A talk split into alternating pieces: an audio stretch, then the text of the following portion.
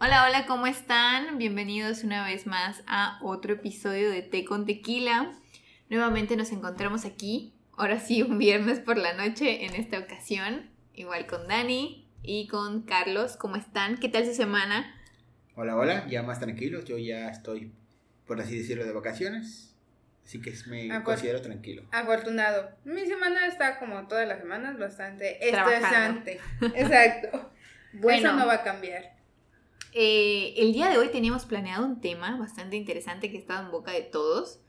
Que pues si ustedes lo habrán visto y han estado en redes sociales, pues la vacuna está en boca de todos. Pero justo ha venido Dani y nos ha contado una situación bastante extraña que nos ha llevado a tener una plática un tanto, em, ¿cómo decirlo? Mm, ¿Reflexivo? reflexiva, podríamos decirlo, inclusive, aunque no nos afecte a nosotros, pues nosotros ya, ya egresamos de la universidad, pero consideramos que es una situación sin precedentes, ¿no? Entonces, pues vamos a dar nuestra opinión, porque pues es lo que venimos a hacer en este, en este programa. Entonces, ¿qué tal, Carlos, si nos explicas un poco qué es lo que pasó? Bueno, el día de hoy corría como todos los días de ese 2020, donde no sabías qué podía suceder, y de repente, en este caso, estamos hablando de la Universidad Autónoma de Yucatán. Sacó un comunicado diciendo que de manera indefinida cancelaba su proceso de ingreso a preparatoria y licenciatura. Lo cual significa que si tú eras un estudiante que iba a entrar a la preparatoria o un preparatoriano que iba a entrar a la licenciatura, pues este año prácticamente no vas a poder estudiar debido a que pues está cancelado hasta que se, el semáforo y las condiciones sean viables para que se pueda realizar el proceso de manera presencial. De manera presencial, exactamente. prácticamente eso. Bueno, o sea, yo creo que es bastante interesante. Sobre todo porque va a ser un año, como había comentado Isaac, que no va a tener precedentes. O sea, va a ser un año inolvidable. Imagínate la generación, o sea, los de secundario, los de prepa que estén saliendo, Que tenían ilusiones de ser Wadi. Ajá, que tienen ilusiones de ser Wadi, que tienen ilusiones de entrar a, a la universidad. Bueno, a muchos les ha pasado, a otros no. Pero normalmente en ese proceso, pues siempre terminas perdiendo un año por mucho cupo, más bien, o sea, porque hay poco cupo, porque son muchos los que presentas, y siempre terminas perdiendo un año, y quizá el siguiente año lo intentas y ya quedas, ¿no? Pero Ya pues tuviste Pero la oportunidad. de Tuviste la oportunidad de presentar, pero ahora imagínate que te están diciendo de lleno, vas a perder el año, porque sinceramente esto no se ve para acabar pronto. O sea, no va a ser de que ya nos vamos a poner en semáforo verde y todo de nuevo. Entonces, es bastante interesante porque los que van a perder el año, que bueno, toda la generación pierde el año y no entran a la facultad, yo creo que sí va a ser dos años bastante impresionantes, porque va a haber gente que se va a dejar llevar por el dinero, si va a empezar a trabajar. Y mencionas un punto bastante interesante que no había considerado. Aparte de que vas a perder un año y, ok, pon tú que te pongas a trabajar, te gusta el dinero y continúas trabajando sin estudiar. O te pones a estudiar o, te- o tienes la oportunidad de que tus padres te mantengan durante un año mientras no Bueno, haces eso es nada. que eso es un gasto o, te, extra, o te preparas para el siguiente año. Pero ahorita que mencionaste tu punto de vista, y, eh, Dani, mencionas algo importante. O sea, no solamente va a ser el hecho de que pierdas un año. El siguiente año que se realice el proceso, vas a tener que competir con la generación que viene Oye, Ujú. no detrás de lo- ti. No lo habíamos No considerado. lo había pensado, porque pues supongo y entiendo la verdad, de eso sí no estoy muy informada, pues la secundaria y la primaria van a seguir dando sus clases en línea, ¿no? Entonces la, generación también, va a salir... Bueno, o sea, sí, todos los que ya están inscritos van a seguir dando sus clases en línea, pero no, no los Inglés, es bastante complicado. Igual en un futuro, pues cuando salga la gente a trabajar. O sea, no solamente eso, yo, bueno, yo cuando me comentaste esta situación, cuando la vimos, cabe mencionar que pues obviamente los tres somos egresados de esta universidad y en algún punto nos llamó la atención su, plan de estudios o, lo que fuere o la calidad que nos ofrecía. Sino que han estado, han estado haciendo una serie de publicaciones bastante, pues, vamos Contradictorias. no vamos, o sea, pues no necesariamente contradictorios, porque pues sus publicaciones de lleno, pues se supone que tienen eh, como fin hacer sentir bien a la comunidad universitaria de que van a regresar y todo eso. Claro, si, si yo fuera alumno, obviamente no me sentiría en lo más mínimo, este, bien viendo esos videos, porque aparte de que como universitario te piden hacer videos mejores, pues no es como que te dé una sensación de confort. Es que, bueno, Pero bueno, el, el- el caso es que yo iba a, a- a comentarles lo siguiente. El, o sea, la universidad ha estado en ese punto de decir, ok, nos estamos renovando, estamos este, buscando mejores opciones, estamos Adaptándonos. adaptándonos. Y luego vienen, sacan este comunicado donde dicen, no, pues es que fíjense que si no podemos hacer el examen en, en presencial, pues no vamos a poder ingresar a nadie. Y, y eso a mí se me hace muy contradictorio porque hay otras universidades, lo buscamos en este momento para no decir datos equivocados, que sí están ofreciendo un examen en línea, un proceso de inscripción en línea. Entonces, a mí se me hace muy contradictorio que me hagas este tipo de publicidad y al mismo tiempo pues no puedas como que mantener la imagen. Entonces, no sé, esa es- una de las razones por las cuales empezamos esta conversación. Y es importante mencionar que eh, hace unos meses que comenzó la pandemia, eh, bueno, esas fechas ya eran para ver todo lo del proceso de, de ingreso, en este caso a la licenciatura. Pero ya habían dicho que, por ejemplo, los que iban a presentar, eh, ¿qué es? El examen. El Ajá, examen de Exani dos. ingreso. a la- de ingreso era, iba a ser en línea porque El de la papa. Ah, sí, sí. porque eh, la porque para ingresar presentas el examen, ¿no? Ya habían di- ya habían dicho que como eh, la institución tiene la modalidad de en línea se iba a presentar, pero ahora es de, de plano es esta vez de manera indefinida hasta nuevo aviso no hay se cancela el proceso prácticamente. Sí, a mí, a mí se me hace algo muy, mm, no sé, ¿cómo llamarlo? Ah, como una falta de responsabilidad social que alega tener la universidad de decir, ok, vamos a cuidarlos a todos, pero está bien que estés cuidando a tu personal y que a las personas que se van a involucrarse en el examen, pero pues también hay, hay opciones, ¿no? O sea, hay, hay opciones. Ceneval siempre ha tenido esta opción de hacer tu prueba en línea. Y de hecho, inclusive cuando nosotros íbamos a presentar el, el, el Exani 2, existía esta modalidad. Y estaba muy feo ese, ese simulador, ese simulador, sí, simulador. Porque realmente estaba muy complicado y el tiempo que te daba para contestar era muy limitado. O sea, si tenías el conocimiento, lo hacías. Y si no, pues... bye. Dudar te disminuye el tiempo. Sí, pero Sí. ya, o sea, lo que está presentando la universidad a los que ya están dentro de la universidad es, ok, tenemos que actualizarnos, tenemos que sacar esto y va a ser en línea, ¿no? O sea, no importa los laboratorios, no importa todo, vemos cómo se hace, que se haga en línea. O sea, independientemente. Y como comentaban, como a los nuevos ingresos, a la nueva generación, no les están dando esa oportunidad. Yo creo que la generación que viene, pues es una generación que ha coincidido con el internet, ha coincidido con tecnología, con celulares. Inclusive nosotros. Hemos Sí, adaptado a o sea, la nosotros sí estamos en esta generación, pero la se puede decir que la nueva generación ya estaba llorando y ya sabía utilizar un celular. O sea, los que vienen ahorita sí son más, ¿no? Porque un punto fácil, o sea, un celular quizá lo tenías desde la secundaria, si tenías un celular, ¿no? Si no, hasta la prueba ya tenías celular. Hoy las generaciones que están saliendo, desde la primaria les dan celular. Entonces, los niños están bastante adaptados a la tecnología y la realidad es que ya con todas las plataformas que existen, todo lo que aprenden, lo aprenden de internet. Todo lo que hacen tanto las sociedades como, no sé, ponerse limón en los ojos para intentar que le cambien el color, o sea, ese tipo de cosas, o los bailes que aprenden en TikTok y todo eso, pues es de en internet. Y ahorita les dices, ay, pues no podemos utilizar el internet porque pues no hay O cómo sea, no te puedo dar O una sea, opción en línea para realizar tu proceso. Es algo ilógico. Sí, me parece Sí, muy porque la generación está adaptada a, o sea, independientemente igual lo pienso de otra manera que por los países primermundistas Ujú. se basan de esa manera. Yo recuerdo que una maestra durante la carrera nos comentó que ella había viajado a Alemania y este que sus clases eran de que el maestro llegaba, decía base de este tema y vayan a estudiar. Y que ella veía que todos se iban a la biblioteca a estudiar y ella se quedaba así como que ya nos retiraron, ¿no? O sea, vamos a hacer otra cosa.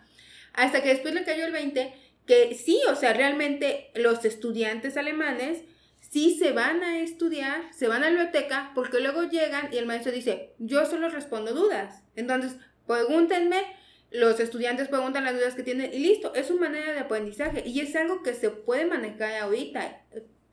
Creo que todavía, principalmente los de la prepa, secundaria prepa, se pueden moldear para llevar ese sistema de aprendizaje, para que en la prepa, digamos, se den de topes y ya cuando pasen en la carrera, pues ya sea todo virtual, sea una manera más fácil. Bueno, de hecho, lo que comentas eh, ya había empezado a pasar inclusive cinco años atrás. nosotros lo vivimos cuando intentaron iniciar con esta, con esta modalidad mixta, ¿no? De que tenías cosas eh, virtuales y tenías cosas presenciales.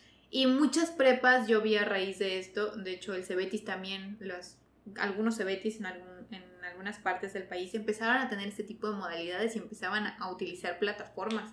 Yo no sé si esto esté ligado precisamente a eso o a que la universidad desconfía mucho de, de los alumnos de nuevo ingreso, porque yo lo veo como una desconfianza de decir, bueno, si no los podemos tener aquí de manera presencial y asegurarnos que no están haciendo trampa, pues entonces no los queremos admitir. Y pues la verdad es que sea que tú seas una persona hábil para hacer trampa o para lo que tú quieras, o, tengas o no tengas los conocimientos, pues puedes buscar otra forma, igual las calificaciones que tengan o los expedientes que puedan elaborar, porque al fin y al cabo hay muchas personas que inclusive en prepa tienen un montón de actividades extracurriculares, como lo hacen en Estados Unidos, por ejemplo. Y yo siento que es una red que pudieron haber planteado meses antes, o sea, decir, bueno, tal vez. Es que hubo tiempo para planearlo, y ahorita que lo, lo pones en ese punto, pues al final yo creo, o sea, se les debe dar el beneficio de la duda a la nueva generación, ¿no? A la generación tanto prepa como universidad. Y al mismo tiempo, pues los maestros, o sea, deben de tener un poco de ingenio. Estaba viendo en internet que una maestra estaba en una plataforma como Zoom o algo y decía examen oral. Y ya todos tenían los ojos vendados. Oye, es una excelente forma porque me pones la cámara, te pones con los ojos vendados y yo voy a ver, pues que no estés con el celular o que no te estén pasando la respuesta, ¿no? Claro. O sea, hay maneras de, igual, no sé, o sea, la manera en que yo pienso que pueden evaluar a los de primer ingreso es, ok, son tres salones, los que se manejan, tengo una universidad grande, entonces, ok, tal día hago tres exámenes distintos, un día viene un grupo y puedo poner a cinco personas en un salón y que cada maestro vaya. No hay tanto contacto y todos me presentan un mismo examen. Y que al final sería, por ejemplo, ahorita que lo estás mencionando, si fuera una, por ejemplo, eh, de ahora en adelante, después de esta contingencia, lo que vamos a hacer es que, ok, hay carreras que pueden, por ejemplo, tomar prácticamente todo en, en línea. En línea pero por ejemplo las carreras orientadas hacia la salud, por poner un ejemplo, porque hay otro tipo de carreras que también necesitan laboratorios, laboratorios o, o, hacer las clases presenciales para ver cómo se hace y practicarlo. Esa manera, eso que estás mencionando, Dani, es una muy buena manera. Ok, te doy la teoría en línea y después organizo por grupos manteniendo la sana distancia, cómo hacer esta práctica y así al final se cumple el cometido de que aprendas. Es que es algo que yo veo que, o sea, no sé si en este caso, pues los de la escuela no lo están viendo, pero es algo que ya lo han aplicado. O sea, simplemente cuando nosotros teníamos laboratorios y había examen de laboratorio, no nos metían a todos al laboratorio. Simplemente decían, entran cinco personas, vienen de, un ejemplo, ¿no? De 10 a 11 a presentar su examen y solo las cinco personas tendríamos a presentar el examen y obviamente estábamos separados para no copiar y el examen era práctico. Y de 11 a 12 vienen otras 5. Entonces ahí tú estás evitando que la gente se junte. Y aún así los exámenes que nos ponían pues sea distinto. Entonces es algo que ya se venía practicando desde antes para no copiarnos en el examen. Pues que se puede seguir manejando de esa manera. Ajá, o sea, también, también está el hecho de decir, por ejemplo, no sé, tampoco es que yo apruebe que la gente se copie, pero inclusive las nuevas generaciones tienen una habilidad tan grande para poder ingeniárselas, ya saben, o, poder generar algo o un sistema o una forma en que ellos puedan aprobar las múltiples tareas que les dejan, porque nosotros en este país seguimos asociando que hacer un montón de tareas es igual a adquirir conocimiento. Yo creo que eso es una una problemática que eh, probablemente debamos resolver en esta contingencia porque están saturando tanto a los alumnos que al final no aprenden nada. Al final ya solamente entregas las tareas. Ajá. Para entregarlas. Para entregarlas, para, para, ok, de, por decir 15 tareas, entregué 13. Y ya, porque muchas veces son tantos alumnos y son tantas tareas que el profesor no va a tener tiempo de calificarlas todas. Entonces al final es solamente, ok, yo necesito cumplir con tantas para poder pasar o para obtener los puntos que necesito. Y ahí se queda.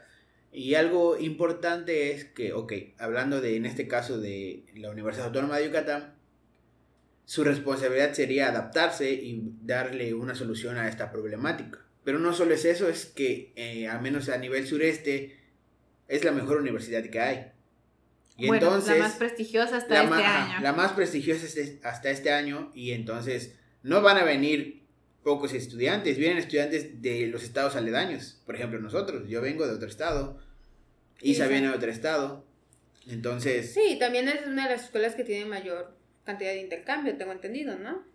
Ah, bueno, sí, tenemos muchos estudiantes de intercambio en otras facultades más que en la nuestra, pero yo creo que se refiere al hecho de que pues se supone que la universidad, la UADI, es ese sello de, calidad, de adaptación, innovación. De, innovación. Fíjate que, bueno, después de que estábamos tocando ese tema, nos pusimos, como comentó Isa, a ver otras universidades.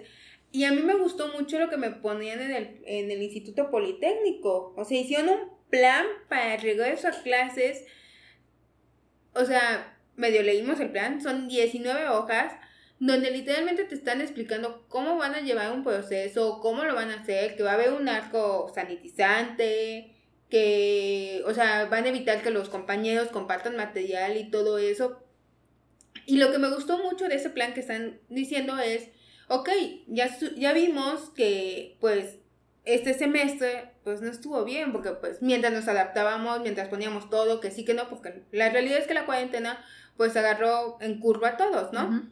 Entonces, la manera de que el IPN soluciona las cosas es decir, bueno, pasaste o no pasaste tu materia, si tú no te sientes seguro con lo que aprendiste, puedes tomar unas clases intensivas de regularización.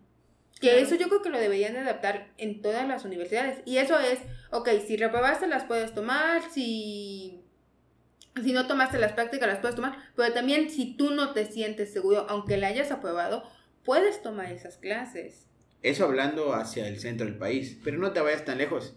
La Universidad de Campeche, la Universidad Autónoma de Campeche, no, no cancelaron su proceso de ingreso, ajá, su proceso de admisión. Ellos siguen manteniendo la modalidad del examen en línea y conforme avance la pandemia van a, a, iniciar el semestre en línea. Y están aquí, al lado. aquí al lado, un estado de diferencia.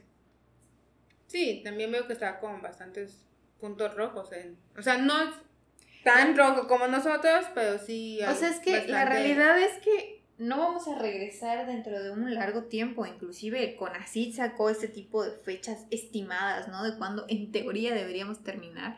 Pues las fechas que está dando para que culmine esta, esta situación son el próximo año. Ya saben, o sea, septiembre, agosto del 2021. O sea, es perder un año y medio escolar. Si tú te planteas eso desde el principio como universidad, yo creo que empiezas a pensar, o sea, estoy perdiendo estudiantes, estoy perdiendo tiempo de calidad, qué profesionistas estoy formando, qué futuros universitarios estoy formando. Ingresos, porque al final pagas una colegiatura. Al fin y al cabo también son, son ingresos, porque siendo muy honestos, a todos nos van a cobrar exactamente lo mismo cuando regresemos. Entonces, es como cumplir esa parte que te toca a ti como universidad, como empresa, de gestionar, de, asegurarte que tu, que tu grupo de, de, profesores pues estén al tanto de cómo dar una clase en línea, que los puedas ayudar, que puedas ver los horarios, inclusive que puedas este, gestionar, ¿no? Que ese es el punto de, las, de los administrativos que están ahí, que se supone que gestionan las instalaciones, pues en este caso tienen que gestionar una buena plataforma, unas clases en líneas adecuadas, una planeación adecuada, para que pues el conocimiento llegue a esas personas, inclusive pensar a futuro. Siempre llegamos a este punto y siempre tengo este, este argumento de decir, yo creo que nadie nunca se imagina el peor escenario y nunca están pensando o planeando para ese peor escenario. Yo creo que la universidad en algún punto pensó que esto no iba a, irse tan, a durar tanto y, y, y no, no diseñaron una estrategia que les permitiera pues hacer frente a esta situación.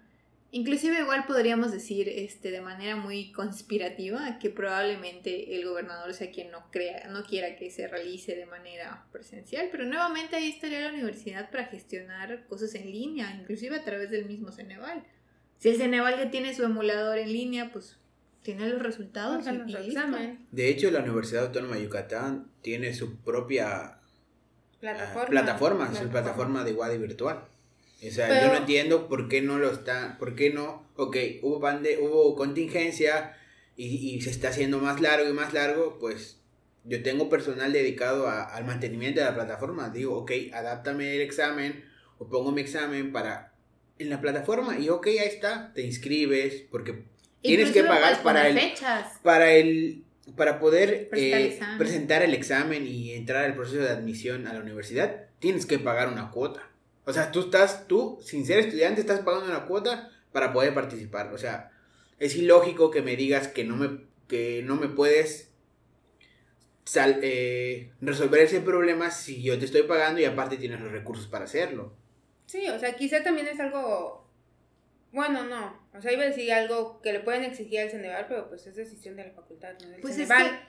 Por eso dije, pues quizá no. Pero es que hay un contrato de por medio, porque el Ceneval también obtiene recursos de las universidades. Las universidades le pagan al Ceneval para poder utilizar su examen. Entonces, aparte de eso, si tú presentas, por ejemplo, una fecha nacional en un, en un Ceneval, una fecha que organice el propio Ceneval, te sale incluso más barato. Cuando tú vas y presentas para una universidad, eh, tiene costo añadido, obviamente, por los recursos que utiliza la universidad o lo que fuere, ¿no?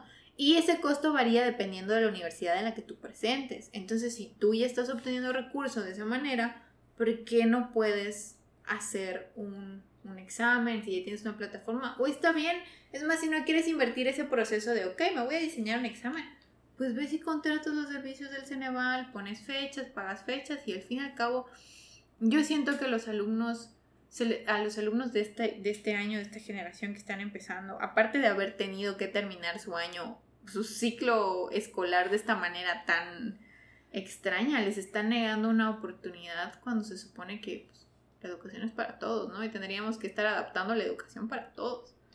Sí, yo creo que, bueno, un punto que tocaste hace rato eh, importante es también ver los profesores. Un tema bastante... O sea, es los profesores que también quieren actualizarse y, o sea, un maestro o un profesor, pues su labor por el que está ahí es hacer que el niño aprenda, ¿no? Utilizar los métodos o las tácticas necesarias para que el niño pueda adquirir la mejor educación. Educación, ¿no? Entonces creo que parte de eso también es compromiso de ellos.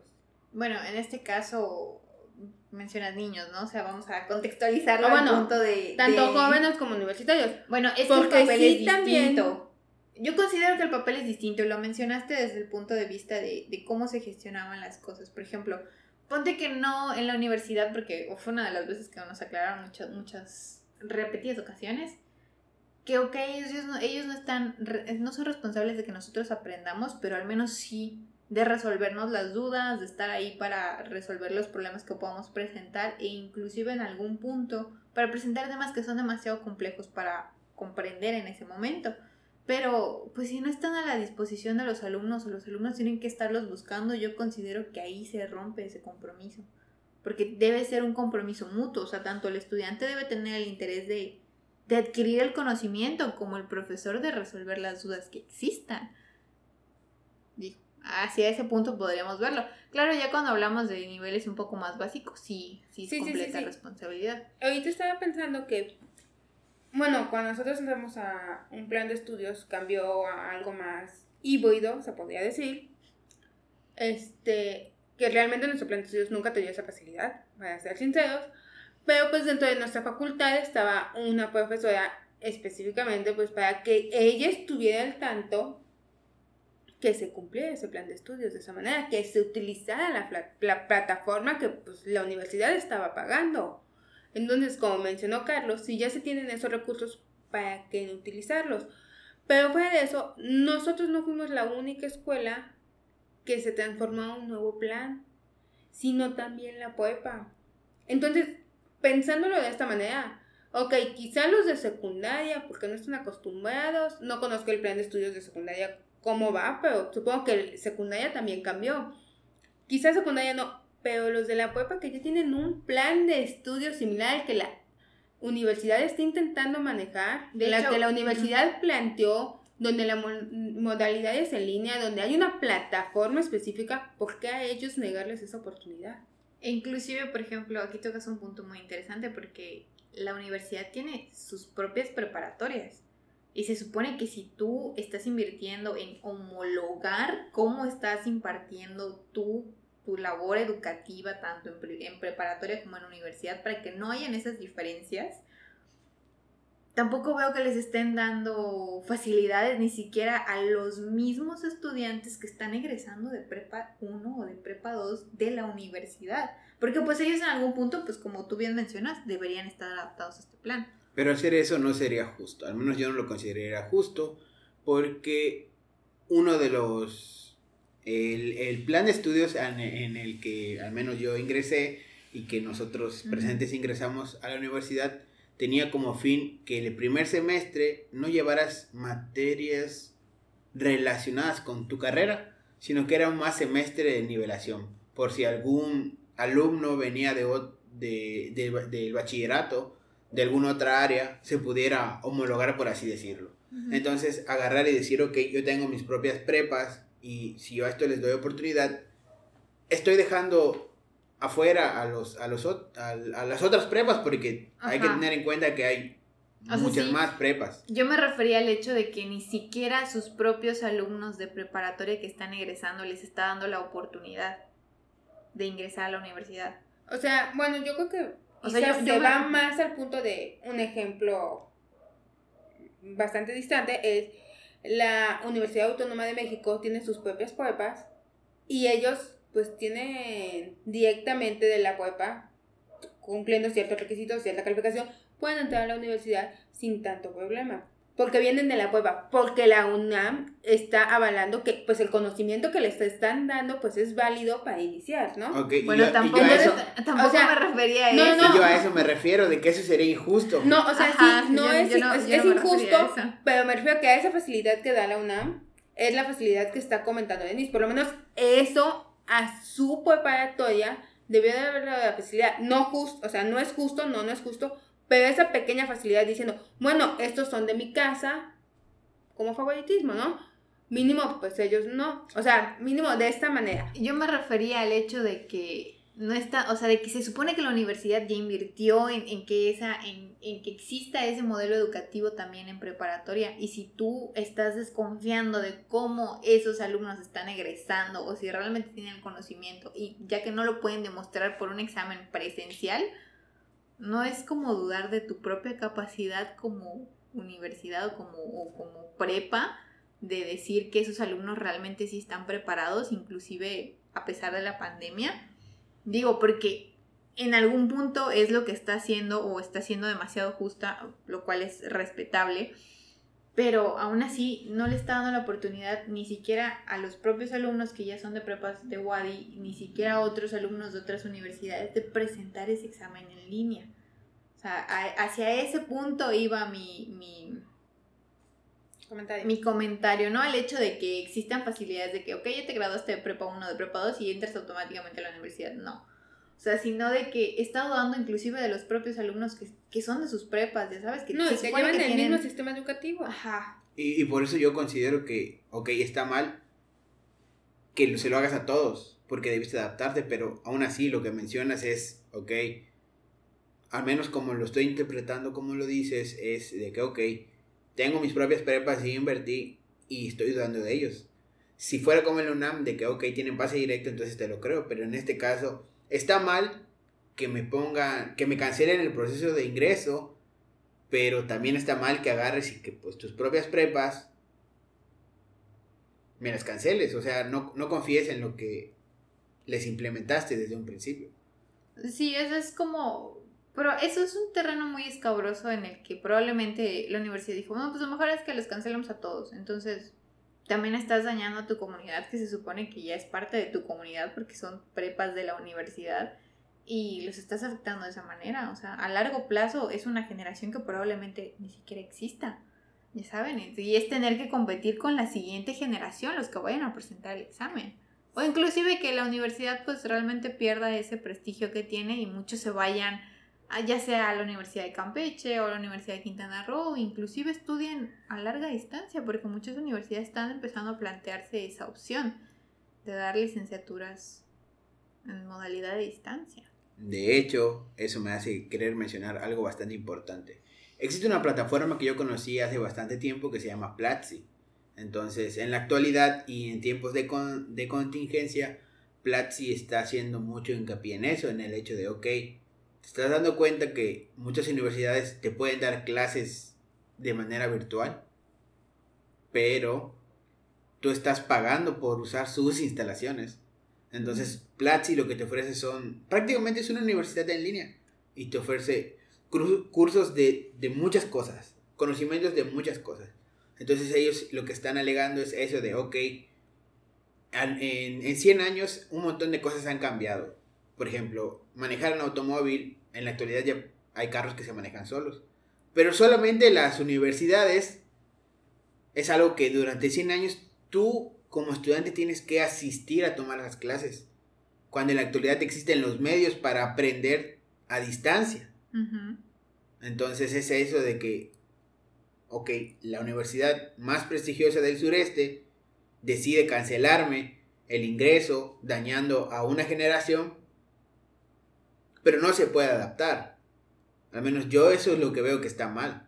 Sí, claro, o sea, realmente ese era el punto que, estábamos tocando, que estábamos tocando en, esa, en esa opción. Yo creo que esta, esta situación, esta pandemia nos va a traer muchos cambios como bien mencionas, pues hay muchas plataformas que originalmente ya te pueden dar cursos en, en, en, línea, que puedes aprender a hacer un montón de cosas. Y realmente inclusive, pagues o no pagues, inclusive hay, hay, hay cursos en línea que son gratis. O sea, realmente el conocimiento está al alcance y a la disponibilidad de que tú tengas una conexión a internet. Tú teniendo eso, teniendo inclusive un teléfono, puedes adquirir una gran cantidad de conocimiento. No importa si tienes 5 años, 10 años, este, 20, inclusive si ya te jubilaste y lo que fuere, tú puedes seguir aprendiendo. Estamos en ese punto de la vida donde el conocimiento está al alcance de todo, de una conexión de internet. Sí, ya era lo que iba a comentar, o sea, lo que estaban comentando ustedes al respecto, pues es algo que ya hemos visto aplicado, o sea, yo por lo menos hay cosas que no entendía y los maestros o no nos explicaban algo así, o tenías que exponer al día siguiente, ¿y qué hacías? O sea, lo estoy leyendo, no lo entiendo, agarras, pones un video, te soluciona tus dudas. Para resolver algún ejercicio, pones un video. Quizá ves dos, tres videos con diferentes maestros en, como el maestro de matemáticas, el, muy famoso como era. Ay, sí. Julio Profe. Julio Profe. Con él yo aprendí muchas matemáticas. Entonces, o sea, te puedes pasar viendo videos, pero al final aprendes. O sea, es algo que utilizamos nosotros en nuestra carrera. Estamos hablando de cinco años atrás, un poquito más, siete siete años atrás, que ya es obvio que se puede continuar. E inclusive los maestros utilizan eso como una herramienta para dar su clase. Muchas veces llegábamos y, Ay, ¿de qué es la clase? Vamos a ver un video. Y es como, o sea, no, me pudo haber publicado ese video en la plataforma y decirme, miren jóvenes, en la plataforma les publiqué tal enlace, tienen que hacer tal actividad y ya está. O mandarlo por correo, mandarlo por correo. Así es, pero ¿sabes qué? Hay algo contradictorio porque estaba viendo obviamente seguimos hablando de la Universidad del Estado, este, que está sacando becas, o sea, eso está bien, ¿no? Está sacando becas para las personas que no tienen acceso fácil a conexión de internet para que puedan seguir estudiando. Supongo, o sea, obviamente ya son para los alumnos que ya están estudiando, están dentro de la carrera o dentro de las pruebas, obtener una de esas becas para facilitar y que puedan seguir. O sea, si están visualizando un, una educación en línea, pero también esas becas se les puede llegar a otorgar a los de nuevo ingreso que no tengan las posibilidades. O sea, yo, yo lo veo desde el punto de vista de decir, ok, estoy mejorando mi servicio, pero yo lo veo desde el punto de qué es lo que oferta la universidad, porque cinco años lo hemos escuchado, ¿no? O sea, tienes que promover un trabajo de calidad, tienes que ofrecer un servicio de calidad. De hecho, la universidad se certifica con una norma de calidad y sus procesos están certificados por normas de calidad. O sea, realmente la universidad se enorgullece de eso. Y tú me vienes a decir que este proceso de adaptación que requiere una planificación, que requiere que tú pienses en las oportunidades de mejora y que desarrolles procesos adecuados para esta, esta contingencia. contingencia, no lo puedes hacer, entonces ¿cómo estás certificado? ¿Me entiendes? O sea, esa, esa capacidad de gestión que tú necesitas como empresa para poder decir que brindas un servicio de calidad no se ve reflejado ahorita.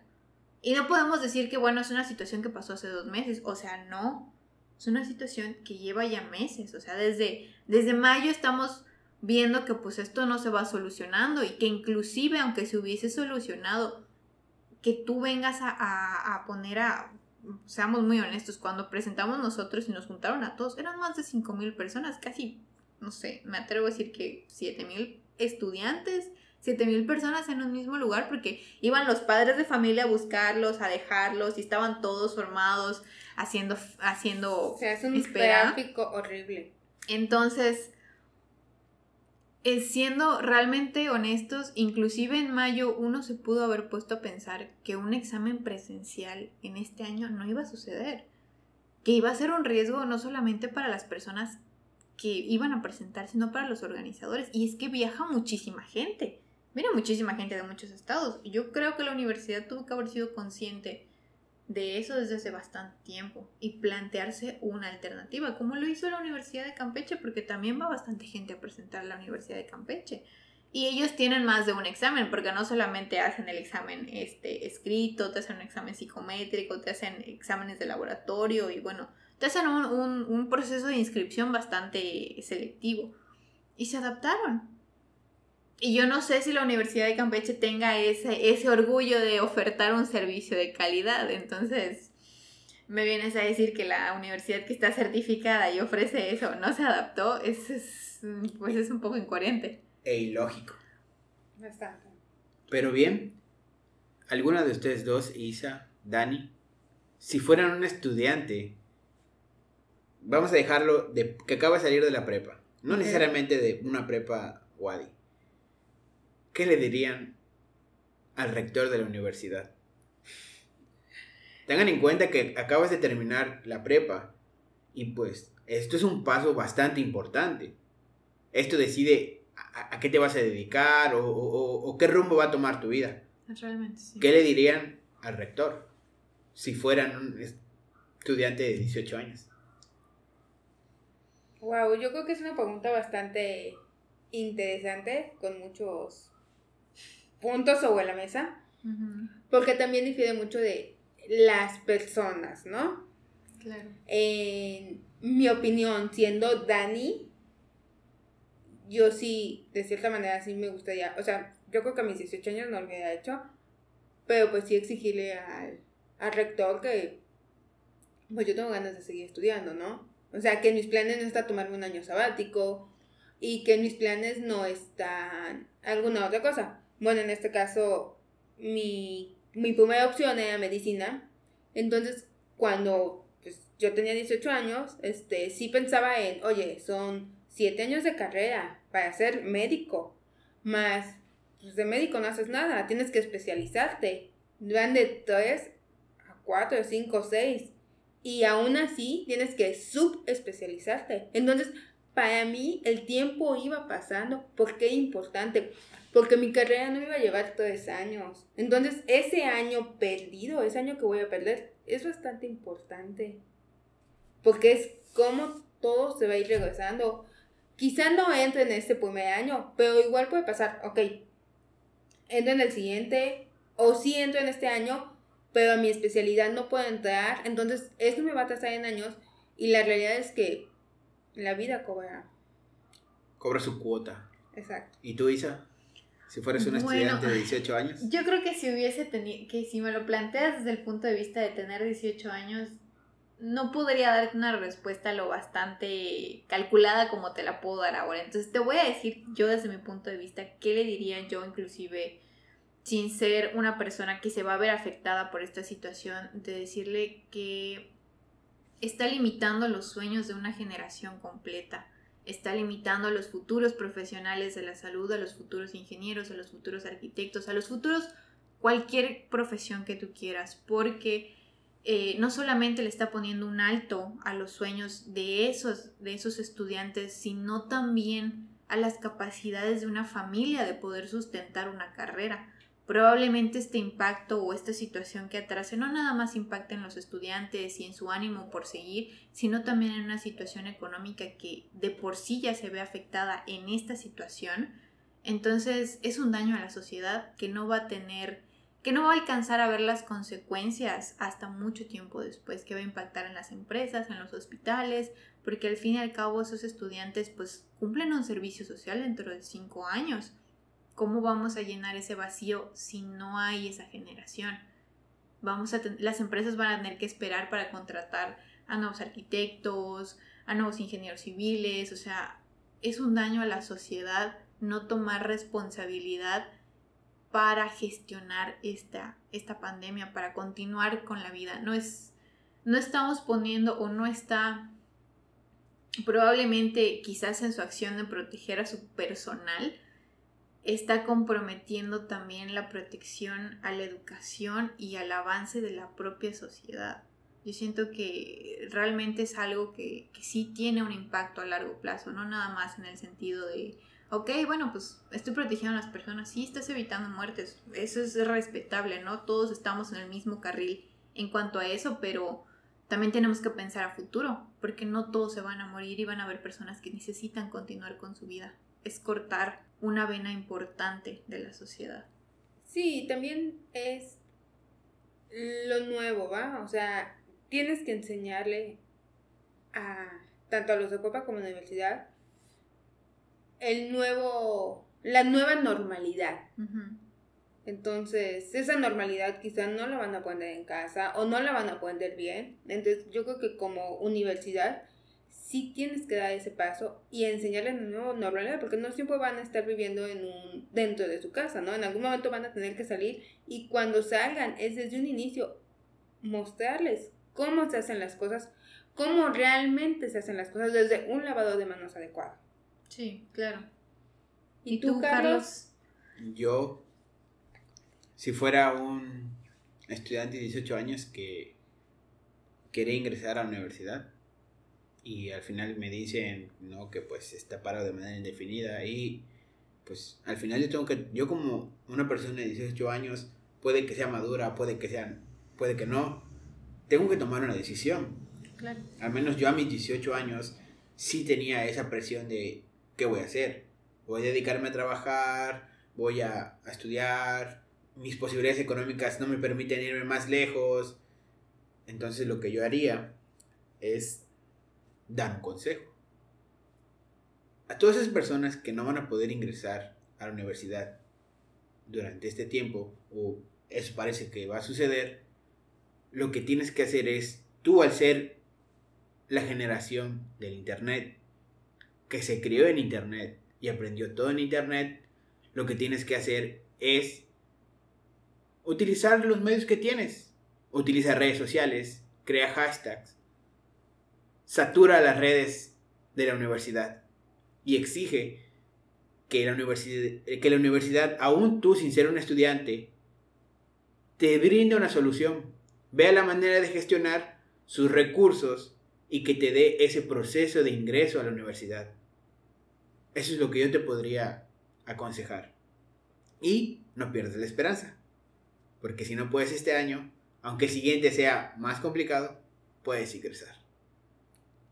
Bueno, pues suena como un buen mensaje para las personas que, están allá afuera, tanto para hacerlo reflexionar, ¿no? Creo que cada uno con su punto de vista pudo, pues, tanto plasmar las opciones que probablemente se contemplaron, que probablemente se tuvieron y, quizás darles este punto de vista que probablemente muchos alumnos o muchos padres de familia inclusive tienen de esta, de esta decisión, ¿no? Inclusive que puedan, pues, gestionar algo mejor o, no sé, brindar algún apoyo o lo que fuere que vayan a hacer. Realmente, no sé si es que esto pueda realmente cambiar la situación o si probablemente esta era la única opción que tenía la universidad, lo cual suena bastante bastante triste la situación realmente. A mí, para mí es decepcionante que una, que una universidad de la cual pues, hemos egresado todos y que ha brindado muchos profesionales que inclusive están allá afuera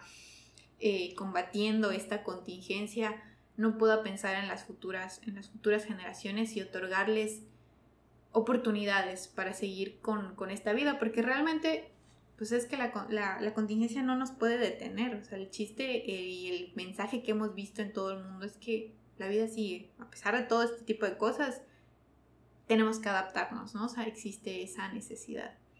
Entonces, pues, como verán, nos pusimos muy filosóficos en esta situación, pero realmente es algo que tiene muchas implicaciones y no todos siempre somos conscientes de las consecuencias de nuestras acciones. Inclusive ni siquiera las vamos a llegar a vivir en algunos casos, ¿no? Pero nos parece un buen mensaje el que dio, el que dio Carlos, el que dio Dani, e inclusive el que yo les comentaba, ¿no? Un poco más eh, alarmista, por decirlo de alguna manera, pero pues cada quien tiene su opinión. Si ustedes siéntanse libres de, de comunicarla, de, de publicarla e inclusive pues hacérsela llegar a, quien tenga que llegar para que pueda gestionar algo que les brinde una solución en el tono más adecuado que ustedes consideren, pero al fin y al cabo que sean escuchados, ¿no? Ese es el punto. Sí, más que nada creo que es no perder la esperanza ni el objetivo. Si en este caso, pues no se puede hacer nada, es no pierda la esperanza y el objetivo. Simplemente es continúa y en algún punto todo llegará. Hay otras opciones, claro. Si tú consideras y tienes las oportunidades, hay otras opciones. Y si no, realmente en Internet hay muchas, muchas opciones y abre muchas puertas. Entonces, bueno, eh, un último anuncio antes de despedirnos, que es que ya nos pueden escuchar en la plataforma de Deezer. De hecho, si nos están escuchando desde aquí, pues obviamente ya lo sabrán. Pero para quienes escuchen en Spotify y sean fans de esta plataforma, ya nos pueden escuchar desde ahí hemos subido todos nuestros episodios para que estén disponibles en esta nueva plataforma y recuerden seguirnos en nuestra red social que es Instagram y nos escuchamos la próxima semana.